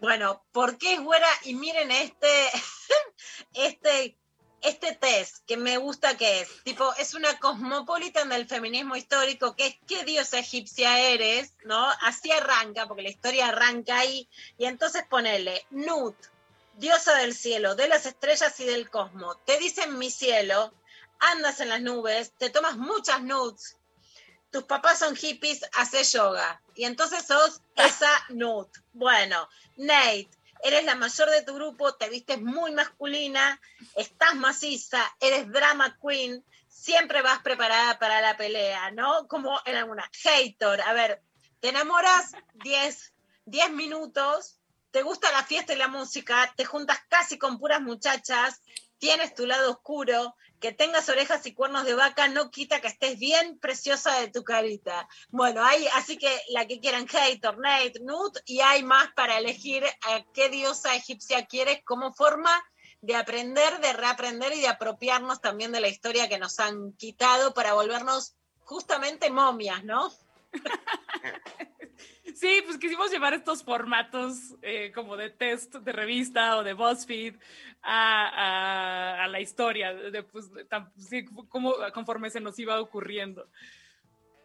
Bueno, Plaqueta, realmente un gustazo hablar con vos. Estás re chingona, como decís. Yo me maravillo con el lenguaje, con la gracia, con la potencia del lenguaje latino, con los dibujos de Andonela, con tus guiones, con un libro que además es muy macizo. O sea, no es que es un librito, es un libro que cuenta realmente toda la historia, que nos sirve mucho a quienes somos mamás y tías para contarle la historia a las más chicas en un momento que hay que súper reivindicar que logramos ese lugar en, la historia, de poder contar otra historia, que realmente es una maravilla, es un libro que la rompe en México y en Colombia, pero que está en Argentina, así que lo volvemos a recomendar muchísimo. También busquen Amigas Date Cuenta, pero este es tu barrio te respalda, breve historia ilustrada de las mujeres. Es el tomo uno y es de Editorial Planeta. Muchísimas gracias, Plaqueta. Gracias a ustedes, les mando un abrazo. Un placer. Un abrazo enorme. Un abrazo No. muy grande. Nos vamos a la pausa escuchando a Emanuel Orbileur y Banda Los Chinos haciendo Llamame y volvemos con más lo intempestivo.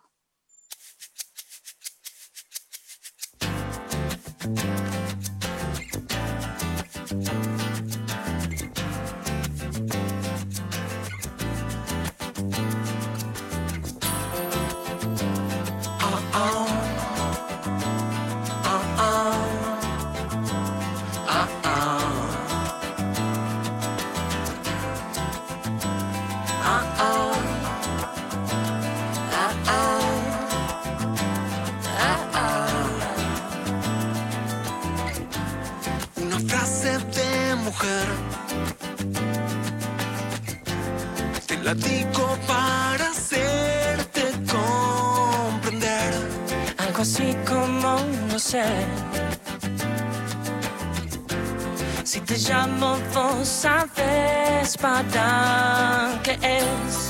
Llámame cuando llegues. Llámame cuando llegues que yo. Yo ya estoy listo para vos. Llámame cuando llegues. Llámame cuando llegues que yo. oh, oh, yo ya estoy listo. Guarangata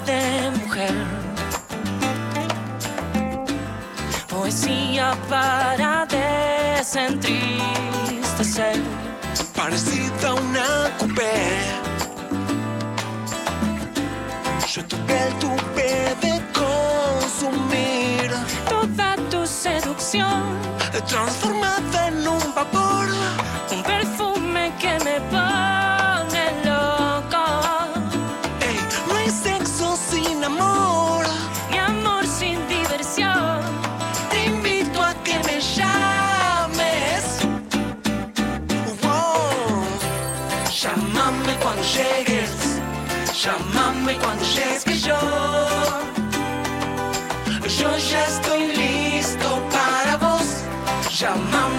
Llegues Llámame cuando llegues que yo Oh, oh. Yo ya estoy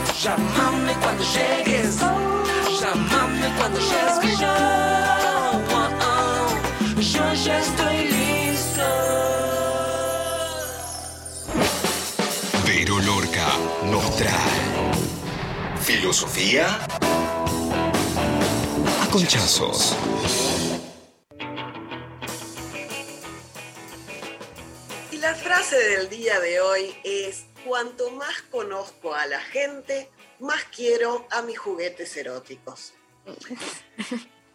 ¿Por qué sí? ¿Por qué no? En mi caso, por ejemplo, en mi situación de mujer heterosexual, más conozco a algunos hombres, machirulos, fachos, egoístas, antivacuna, anticuarentena, hater, etcétera, más quiero a mis juguetes eróticos. Dejo en claro Obvio. que siempre prefiero tener un compañero, pero esa es una elección personal. Y ahora me pregunto, ¿por qué hay que elegir entre uno y otro? ¿No Ah. se puede acaso disfrutar de los dos? Incluso juntos. ¿Por qué no? Pregunté en Instagram algunas razones de por qué tener un juguete erótico, por qué amar a un juguete erótico, y alguna gente me contestó, soledad, claro, por decisión. Entiendo que prefiere no prefiere tener un compañero, compañera, compañera en este caso. Claro. Otra gente puso existir. Eso cambió. bueno, ¿Qué significa? que por existir eh, necesitan juguete erótico. Bueno, qué sé yo, no, tampoco sé si eh, lo lleva en la cartera, va todo el tiempo con el juguete erótico. ¿no? Existir, viste que sonó, hay una frase que es, que leí el otro día, estaba en una pintada que decía, te deseo un orgasmo constante, que decís, qué incomodidad, ¿no? Como vas al Sí, supermercado, en el medio de un orgasmo a comprar algo, ¿no? Como, las cosas en su justa Incómodo. medida. Incómodo. Otra persona me contestó por adicción. Bueno, Ah, eso, bueno. ya, hacételo tratar, es otra cosa, porque sí, esta persona para mí va con el juguete erótico a todos lados. Imagínate arriba del taxi, imagínate comiendo él en una reunión de trabajo. No, claro, hay, hay límites. Hay límites, sí. Hubo gente que me dijo que los menos ingeniosos pongan razones para no usarlos. Bueno, qué sé yo, no sé, hay que ser ingenioso igual para decir por qué no usarlo. No, no y me veo. gustó, no, no hay un porqué. Me gustó una que dijo, te podés ir a dormir sin tener que abrirle la puerta. Y ojo que está muy bien, porque en esta época en la que no se Aplausos. puede salir, no tenés que bajar. a Abrir la puerta, ponerte el barbijo, todo eso, ¿no? Claro, y a esta hora que además se te quedó después de las 8 se te quedó a dormir. ¿entendés? Porque no, se puede claro, circular. es incómodo. Es un Che, momento. che, aparte del momento de decir, che, bueno, ¿y qué, qué vas a hacer vos ahora? ¿Viste? Como. mm, Sí, sí. 7 y Está como- 20 complejo. además ese momento. Claro, te tendrías que ir yendo porque no se puede. Y además no se pueden las reuniones en casa, salvo que eh, por una cuestión de que te vengan a cuidar, que eso, bueno, también puede ser. Eh, algo de eso hay, como que el, el- el juguete erótico no te exige nada. ¿no? Tiene esta cosa de no te exige nada. Lo que sí tenemos que desterrar para mí, y es importante esto, es la palabra consolador. Chao. Porque no consuela a nadie. No hay nada que consolar. No hay nada que consolar. Es un vibrador, un dildo, un juguete, o en todo caso ponerle nombre. Y acá es otra polémica. Porque le podés poner nombre o no, pero ¿qué nombre le pones? O algún actor, algún músico que te guste, un nombre simpático. Un ex nunca. No, de ninguna manera. para nada. Un personaje de dibujitos animados, bueno, depende cuál. ¿Qué nombre le pondré? Hay que buscar nombre para. ¿no? ¿Qué nombre le En vez, pondrías? de, en vez de un nombre para el perro, un nombre para el, para Para el el sexual. Exactamente. Una me contestó y le pu- que le había puesto Duque al suyo. Ah, mira, como el presidente de Colombia, yo no le pondría a Duque. A mí ya En me este a- momento, claro, en este momento no está No, muy ya te- bien. Ahí viene el Duque, eh, eh, como raro. Pero bueno, le podés poner nombre o no, le podés hablar o no. No te cuestionan. Chingón, chingón, Chingón. uno como me encantó, como dice, me encanta. Sí, Chingona, ¿no? chingón.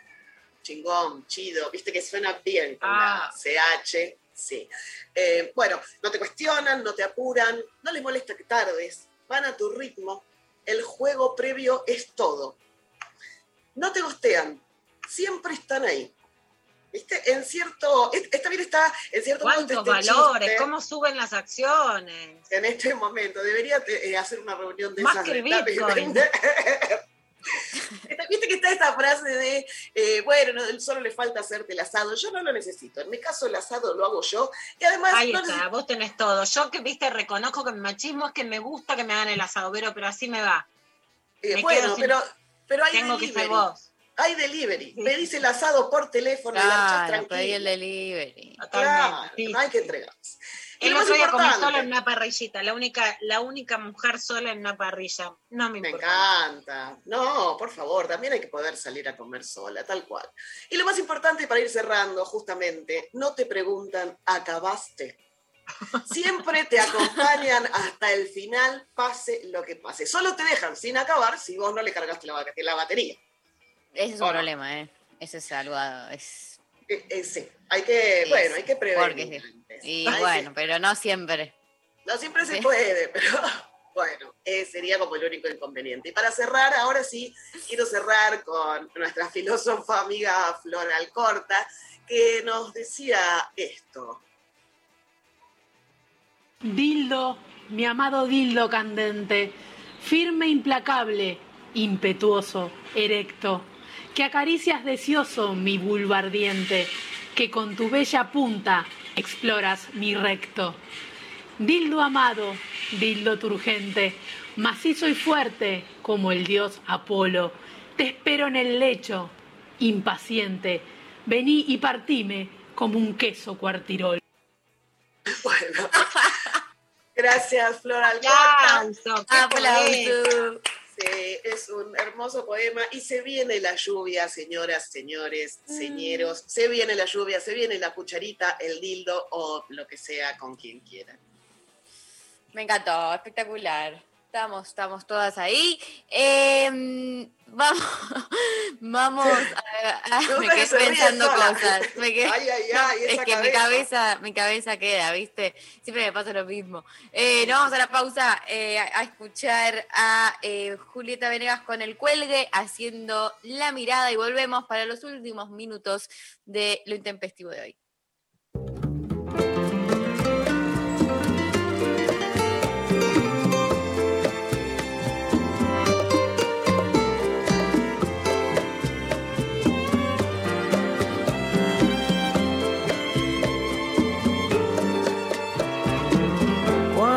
Yo me encuentro solo ya no entiendo nada. Si es verdad que vos salís de una canción, sos el fuego artificial que me estalló en la cara. Aunque a veces me encuentre en una emboscada, pueda el viento devolverme una canción. Con lo que se apaga el fuego, se apagó tu corazón. La mirada de tus días siempre me habla. Se combina para ver si volverá.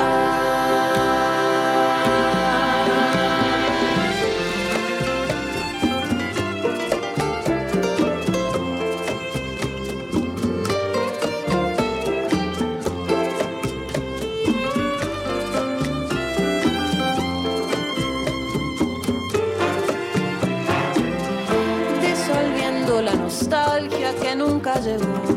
Siempre un tango para ver si ya pasó. Con lo que rodea mi pecho, diseñé un caparazón.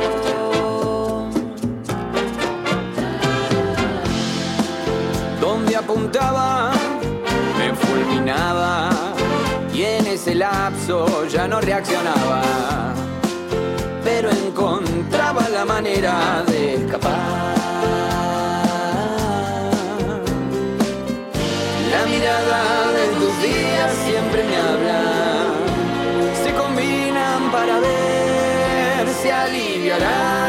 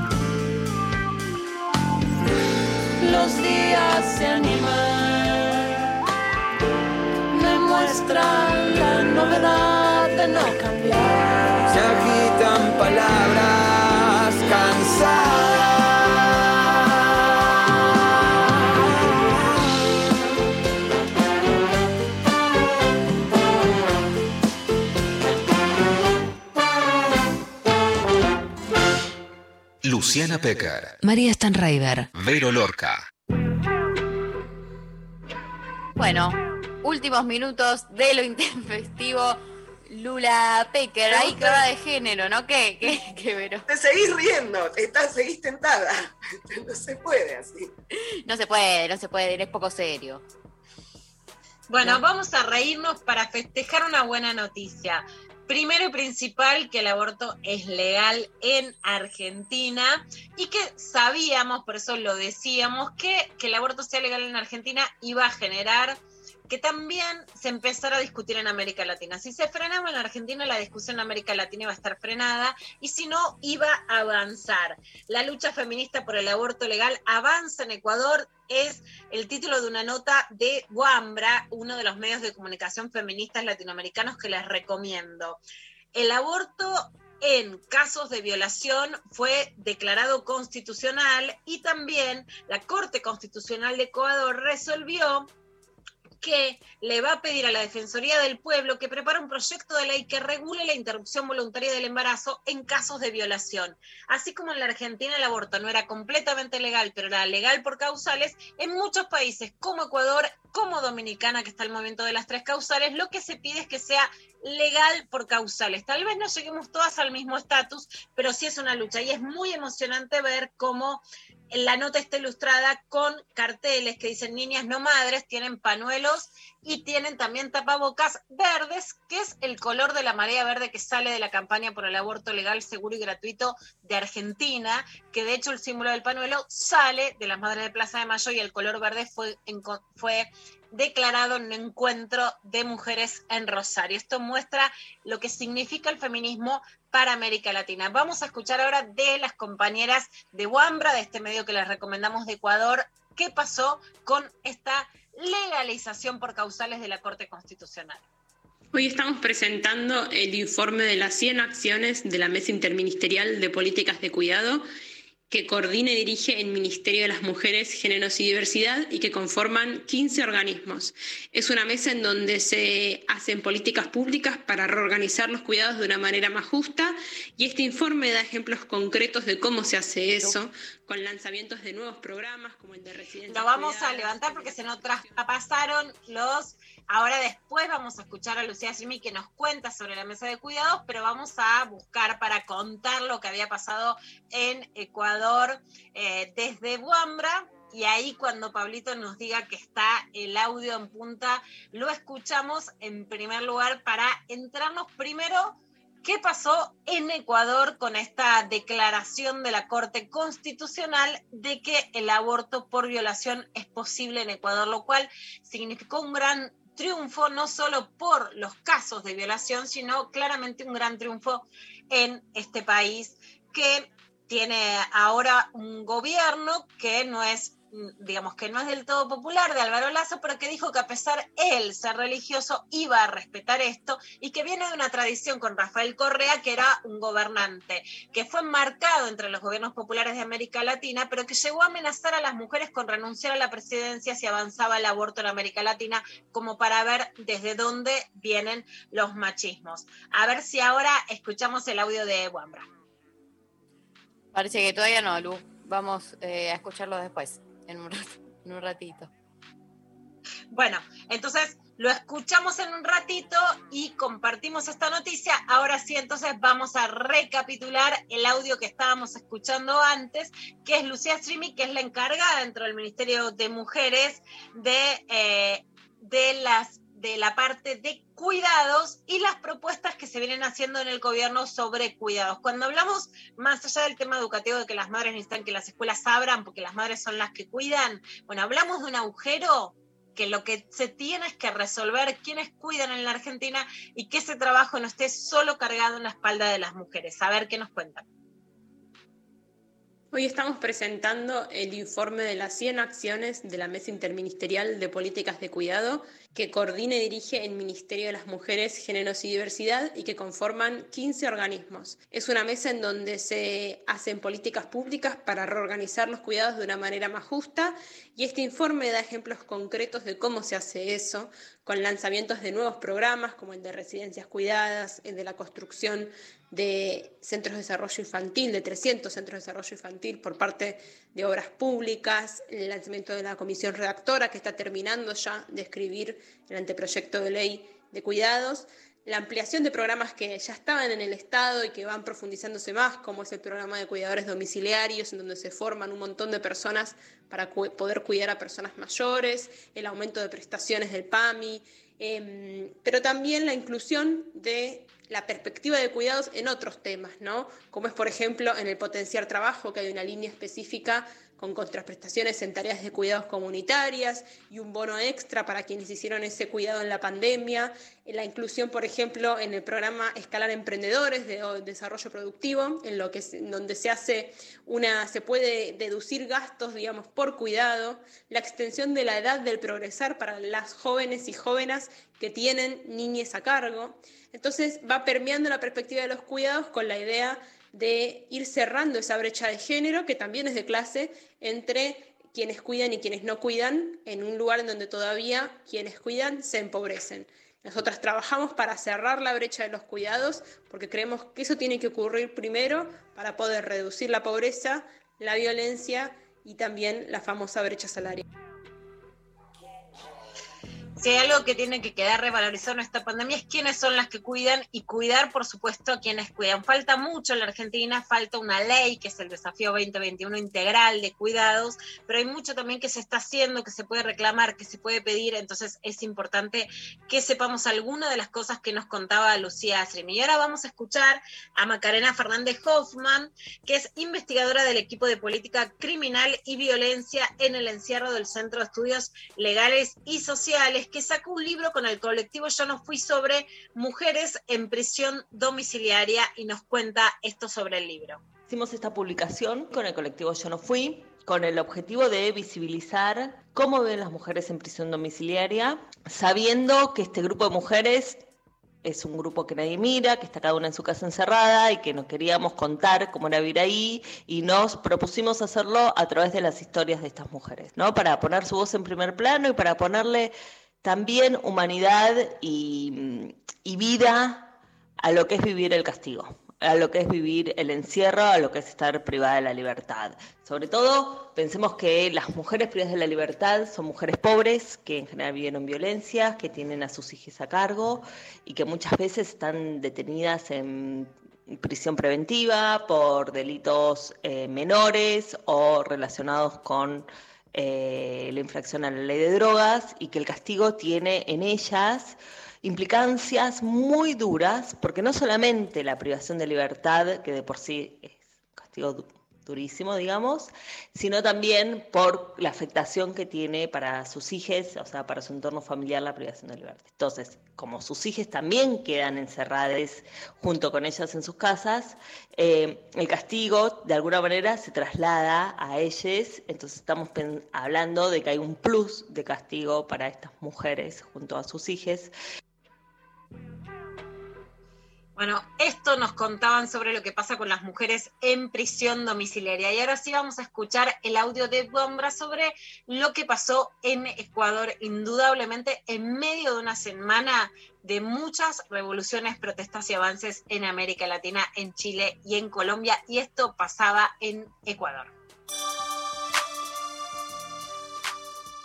El 28 de abril de 2021 fue un día histórico para el Ecuador, porque la Corte Constitucional dio paso a la despenalización del aborto por violación. Desde 2018, diversas organizaciones de derechos humanos, de mujeres y feministas presentaron al menos cinco demandas de inconstitucionalidad a los artículos 149 y 150 del Código Orgánico Integral Penal, COIP. El artículo 149 penaliza a la mujer que haya consentido la práctica del aborto y a las personas que lo facilitaron con cárcel de seis meses hasta tres años. El artículo 150, en cambio, indica las causales de aborto no punible, que son tres, cuando corre riesgo la vida y salud de la mujer embarazada y cuando se trata de una violación a una mujer con discapacidad mental.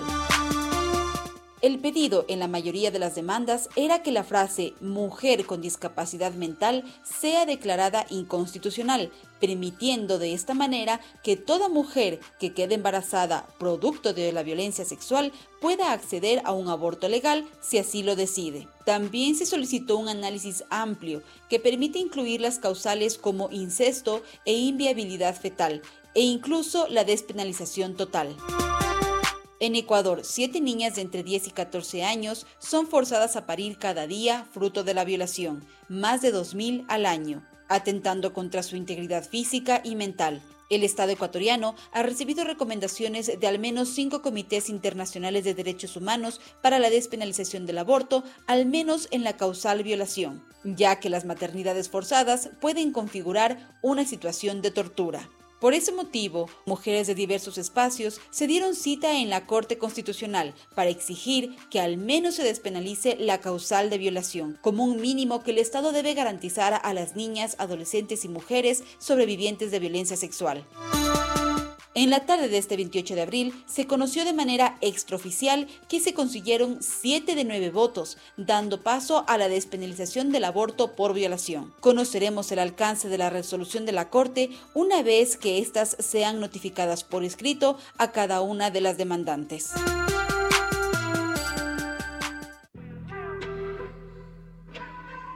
Este era el resumen de todo lo que pasaba en Ecuador en esta semana en temas de género. Bueno, increíble. Ya se nos fue todo el programa. Así como dos segundos. Se nos fue el programa y se nos viene la lluvia. Ay, sí, Sí. total, total. Empezamos, bueno, hoy estuvimos muy con la consigna, ¿no? Como empezamos con ¿Cómo Sol, vienen, con cómo vienen los votos con este cielo encapotado? Te digo, los votos cierre, se cierra la- las urnas, se cierra la Sí, votación, seis de el la escrutinio, el escrutinio dice que em, en Instagram el sol 51% y lluvia 49%. ¿Eh? Pero, Pero- pero hay una grieta tipo el país. La Total. diferencia, el país lo decide el 2%, como nos pasa. Total. Eh, y en Twitter, sí, un poco más paliza, sol 42%, lluvia 58%, así Vamos. que eh, ahí hemos Qué ganado. amargo, Jesús. Perdón, ¿eh? Gracias. La gente, Sofi. qué amargos los de Twitter, que se quedan ahí Está todo tuiteando arreglado. y peleándose con gente. Vamos a salir al sol. Compraron votos. Lo que sí vale hoy con esta lluvia una siesta. Viste que la, si- la siesta, la Sí. lluvia sin culpa. Ay, sí, por favor, qué ganas. Bueno, eh, muy bien, se terminó el programa. Les queremos comentar que ahora desde las 13 horas se incorpora Hola, ¿qué tal? Diego Ripoll va a empezar a partir ahora de las 13 con eh, Calu Bonfante y Natalia Carulias. Así que, eh, bueno, se agranda la familia de la Nacional Rock. Eh, y nosotros... Bienvenido, Diego. Bienvenidísimo. Nos despedimos hasta mañana. Muchas gracias a toda la producción. Sofi Cornell, Pablo González ahí en el estudio, Lali Rombolá, gracias a Josué y Luciana que estuvieron operando. Y bueno, gracias a las chicas estas hermosas que tengo a Sí. mis costados. Ah, Las voy a extrañar, nos vemos la semana que viene. Buah. Ay, pero bueno, hasta la semana que Que viene. Y. Lula, te veo mañana. ¿Te parece bien? vemos mañana. Bueno, muy bien, Chau, me chau. parece muy bien. Nos vamos escuchando entonces a Palo Pandolfo haciendo hipercandombe. Chau, gente, hasta mañana. Un beso enorme.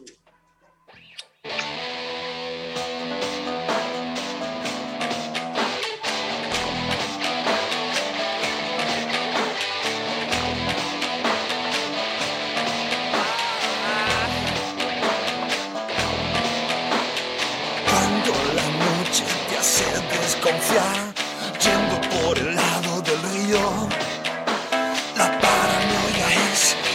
quizás nuestro peor enemigo. Cubrís tu cara, tu cuerpo también, como si tuvieras frío, pero en realidad te quieres escapar de algún